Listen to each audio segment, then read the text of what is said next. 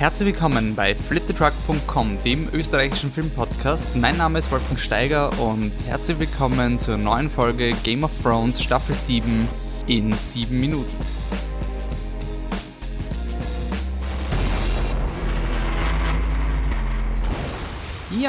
Herzlich willkommen zurück. Ihr kennt ja mittlerweile den Drill. Das ist jetzt der fünfte Podcast zu Game of Thrones Staffel 7 in 7 Minuten. Die Folge heißt Eastwatch. Ich habe wie immer 7 Minuten Zeit, um meine Gedanken zusammenzufassen und darf nur überziehen, wenn ich Input von euch bekomme auf Facebook, auf Twitter, auf Instagram, per E-Mail oder manche Leute schreiben mir auch per SMS, weil sie mir auch so kennen. Deswegen alle Kanäle sind euch offen und dann darf ich überziehen. Ich sage wie immer jede Woche Danke für euch, freut mich jede Woche neu von euch zu hören, was ihr jetzt im Vergleich zu den anderen Folgen ähm, findet zu der Folge. Das finde ich einfach viel mehr wert, als einfach nur so Hit and Run einmal was sagen, sondern wirklich so vergleichen untereinander, ein bisschen so ranken die Staffel, das macht wirklich Spaß und macht die Zeit vor Mikro weniger einsam. Okay, passt, dann fangen wir an mit der fünften Folge Game of Thrones, Eastwatch und wie immer, Spoiler Spoiler Alert. Okay, dann fangen wir an. Ja, ich muss sagen, ihr habt ja auch ungefähr gesagt, dass diese Folge eher mäßig war im Vergleich zu den anderen. Ich finde auch, es war definitiv die schwächste von der Staffel. Es war für mich ein bisschen, pff, ich, ich weiß nicht, ob es daran liegt, dass der Autor jetzt ein anderer war. Das ist die Folge, die von Dave Hill geschrieben ist, oder ob die anderen Autoren quasi die Setup-Folge dem Dave Hill einfach zugeschanzt haben. Ja, ich muss sagen, dies ist die erste Folge von dieser Staffel, die sich wirklich TV-mäßig angefühlt hat. Und das sind so Entscheidungen wie zum Beispiel, dass man opent mit Bron und Jamie im Wasser. Einfach dieser blöde Cliffhanger von der letzten Folge, wo, nie, wo eh jeder gewusst hat, dass Jamie nicht stirbt. Ähm, und dann macht man es eben eine Woche lang Pseudo-Mystery, um es aufzudecken. Ich finde, das hat Game of Thrones nicht Not. Und ich finde, es wäre besser gewesen, dass sie einfach gesagt, also dass sie, dass sie mit Danny geendet hätten. Ich finde, es wäre ein viel stärkeres Ende gewesen. Also quasi die ganze Schlacht letzte Folge und dieses Niederbrennen von den Talis, wirklich so dieser letzte Schocker fürs Publikum. Speaking of Danny-Entscheidungen, finde ich super, finde ich spannend. Ähm, es hat mir erinnert den Jon Snow den Janos Slint exekutiert, dass da der Hauptfigur, also in Folge, in Staffel 5, dass der Hauptfigur quasi etwas gegeben wird, wo wir als Publikum wollen, dass sie Gnade zeigt, aber quasi in interner Storylogik, finde ich, macht Sinn. Ich meine, sie hätte die Leute nicht verbrennen müssen, das war schon ein bisschen hardcore. Aber ich finde das super und ich finde, es gibt da Danny wieder, es zeigt halt wieder diese Radikalität, dass es halt nicht so leibend ist. Da habe ich auch die Tyrion und ähm, Varys-Szene sehr gut gefunden. Das waren für mich die Highlights. Also die Folge hat sehr stark gestartet, weil man dachte, oh yes, genau, super. Und eben, dass sie da Danny noch das Out geben haben, sagt, schick ihn zur Wall, tu das, tu das. Das habe ich super gefunden. Also, dass so wirklich eine harte Entscheidung war wo die Autoren gemein zu ihren eigenen Figuren waren und ähm, dass die Talis irgendwie auf eine Art heroisch, ich meine ein bisschen rassistisch, eh klar, weil äh, Randall Tali, aber dass der Dicken Tali, also dass die wirklich mit moralischer Integrität da vor der Danny stehen, das habe ich cool gefunden, weil ich eigentlich glaube, dass das Dick, dass, der, dass der Tali einfach dieser Scumbag of the Season ist. Ähm, ich bin wirklich neugierig, was der Tyrion macht, weil er jetzt quasi die moralische Instanz von der Danny ist, ob er schafft, die Danny umzudrehen oder ob ob sie voll am Mad Queen ist, ich glaube aber nicht, weil ich finde, Danny war im Rest von der Folge zu rational und hat sich zu sehr auf ihre Berater verlassen. Deswegen weiß ich halt nicht, inwiefern dieser Mad Queen äh, Storyline komplett durchgezogen wird. Speaking of Mad Queen, äh, was ist Cerseis Plan? Da bin ich wirklich neugierig, weil derzeit sche scheint sie haushoch zu verlieren und ich hoffe, dass jetzt etwas passiert in der Staffel, was nicht so vorhersehbar ist. Und ich hoffe wieder auf sowas wie letzte Staffel mit dem Wildfire in der Kirche, wo einfach keiner dachte, holy shit, die Cersei geht so weit. Das war, das hätte ich mir nie geglaubt, dass die Cersei so extrem in diese Richtung geht. Und ähm, ich erwarte mir schon, ich erwarte mir schon was und ich habe da ein bisschen Angst, enttäuscht zu werden, weil ich dann herausfinden, was ihr Plan ist, weil derzeit weiß ich nicht, was der Kyburn planen könnte. Ähm, bezüglich äh, Jamies Kind, da kommen wir eh noch zurück, aber ich glaube, sie, sie lügt den Jamie an und das wird dann der Moment sein. Also sie ist nicht schwanger vom Jamie, sie sagt es nur, um den Jamie an sie zu binden und das wird dann der Moment sein, wo der Jamie snappt, wenn er das herausfindet. Also das wird dann das Letzte sein, was den Jamie an die Cersei bindet und wenn er herausfindet, dass das auch eine Lüge war, dann wird er sie umbringen. Bin immer überzeugt, dass Jamie die Cersei tötet. Ähm, John und Drogon, ja, Danny und er werden pudern, weil John Targaryen. Gehen wir gleich weiter. Ähm, dann die, die Meister, ich habe es irgendwie sehr cool gefunden, die ganze Sam-Storyline. Ich habe seinen Frust sehr authentisch gefunden. Ich finde, der John Bradley ist wirklich super. Ich finde ihn wirklich so sympathisch als Sam. Und was mir gefallen hat, ähm, das ist die Folge, wo in Sam sein Vater stirbt und der Sam reitet weg und sagt zu Gilly, I'm tired of reading about the achievements of better men. Und das ist genau das, was ihm sein Vater vorgeworfen hat.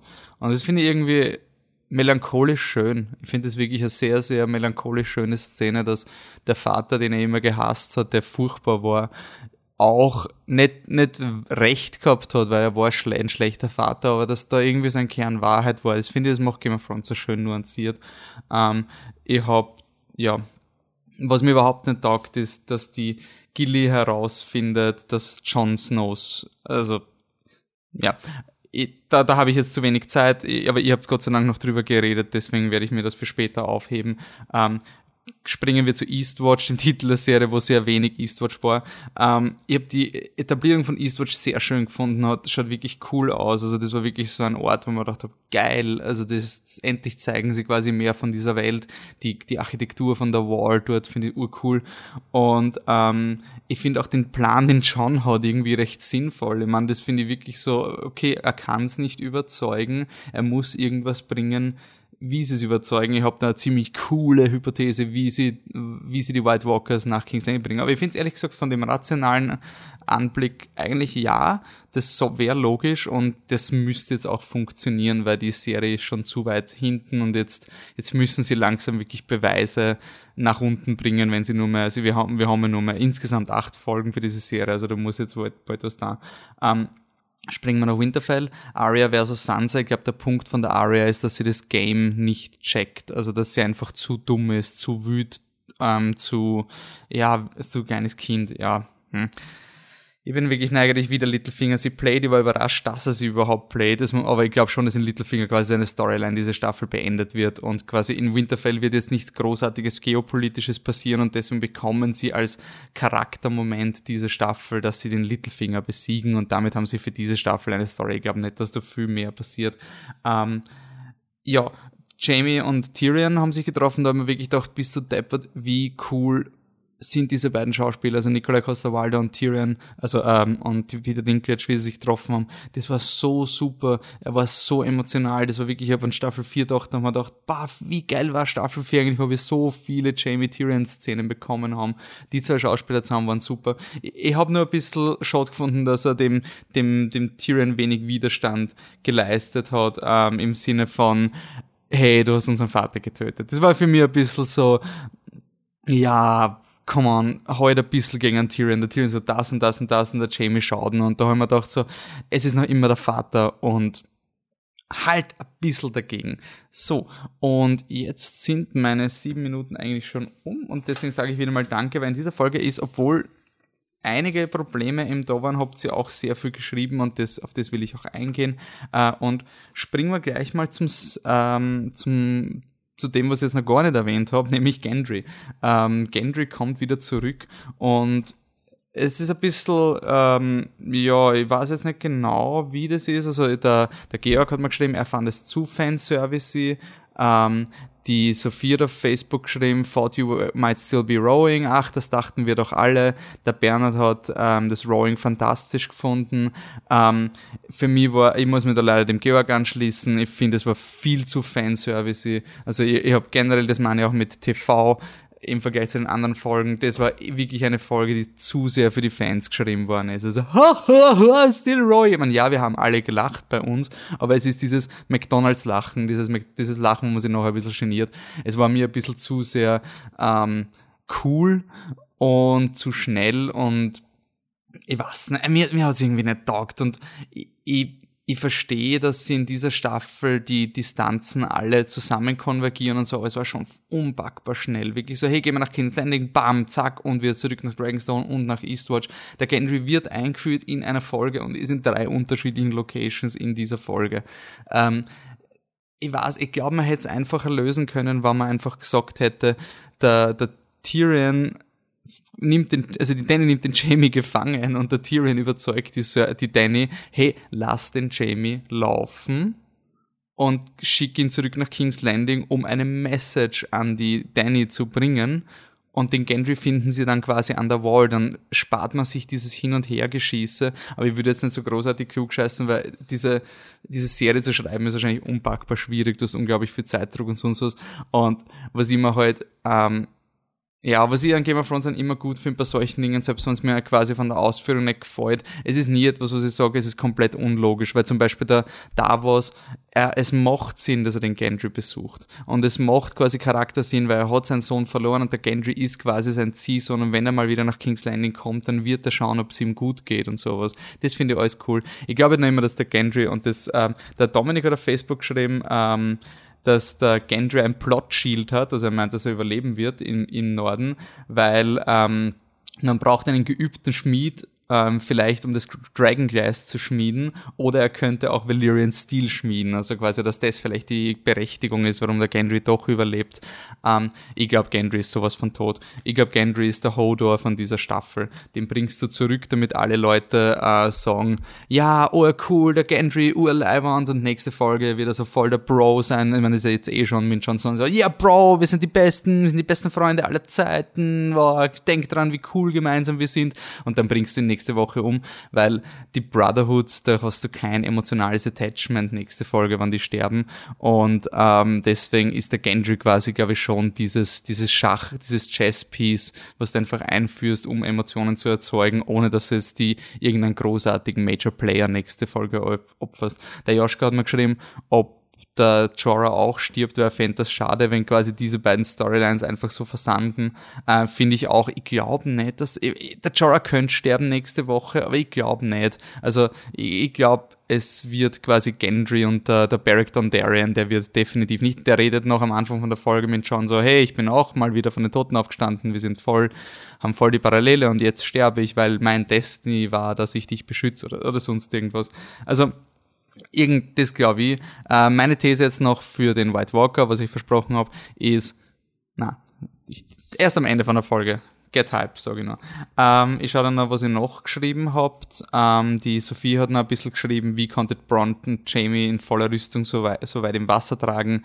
Jo, stimme ich zu. Der, mein Master of Whispers, der Georg, hat mir letzte Woche noch geschrieben, weil ich ja gefragt habe, wie tief ist dieser Fluss. Der Blackwater Rush ist anscheinend, weil er so schnell ist, gibt's Flüsse, die halt ein, am Anfang sehr seicht sind, dann sehr schnell ab, abtauchen und das ist aber ein Fluss, kein Meer. Ähm, ja, ich, das ist für mich das TV-Ding. Also für mich war das einfach ein Fake-Suspense und ich finde es sehr unelegant gelöst und deswegen... Hm. Was der Bernhard und die Sophie diskutiert haben, war halt dieses, ähm, die, das Kind von der Cersei. Lügt sie oder lügt sie nicht? Wie gesagt, ich glaube, sie lügt. Ähm, der Bernhard hat gemeint, Prophezeiung gibt's ja und deswegen darf kein Kind sein. Ähm, aber man muss ja auch bedenken, die Cersei hat, äh, erstmal, ich halte wenig von diesen Prophezeiungen und ich, ich mag das nie, wenn man Spekulationen um Prophezeiungen einboxt. Ähm, aber ich glaube, dass die, die Cersei hat ja schon ein Kind gehabt, was, was sie ermordet hat. In Staffel 1 sagt sie, also sie hat ein schwarzhaariges Kind vom Robert Baratheon und das ist gestorben.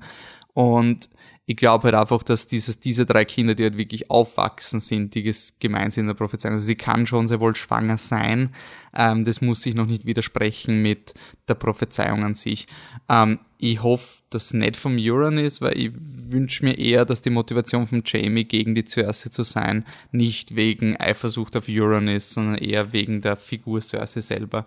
Der Bernd hat dann geschrieben, Cersei Satz gegenüber Jamie fand ich furchtbar, er hat doch nichts gemacht. Ich glaube, das ist der Punkt. Also das ist irgendwie so, er ist, sie ist mittlerweile eine Mad Queen und er hat sie betrogen auf eine Art. Also der, der Bronn quasi hat die Cersei betrogen und der Jamie ist so nonchalant und geht da durch und für die Cersei, man, die Cersei sieht im Tyrion den Mörder ihres Vaters, vielleicht auch noch des Sohnes, je nachdem wie die Beweislage ist und da sie erfährt, dass der Mörder ihres Sohnes einfach frei in der herumgelaufen ist und der Jamie ihn nicht gefangen genommen hat. Also ich verstehe schon von der Cersei ihrer Twisted Mind, äh, warum das warum sie das sagt zum Jamie. Aber natürlich verdient der Jamie nicht, ist ja eh klar.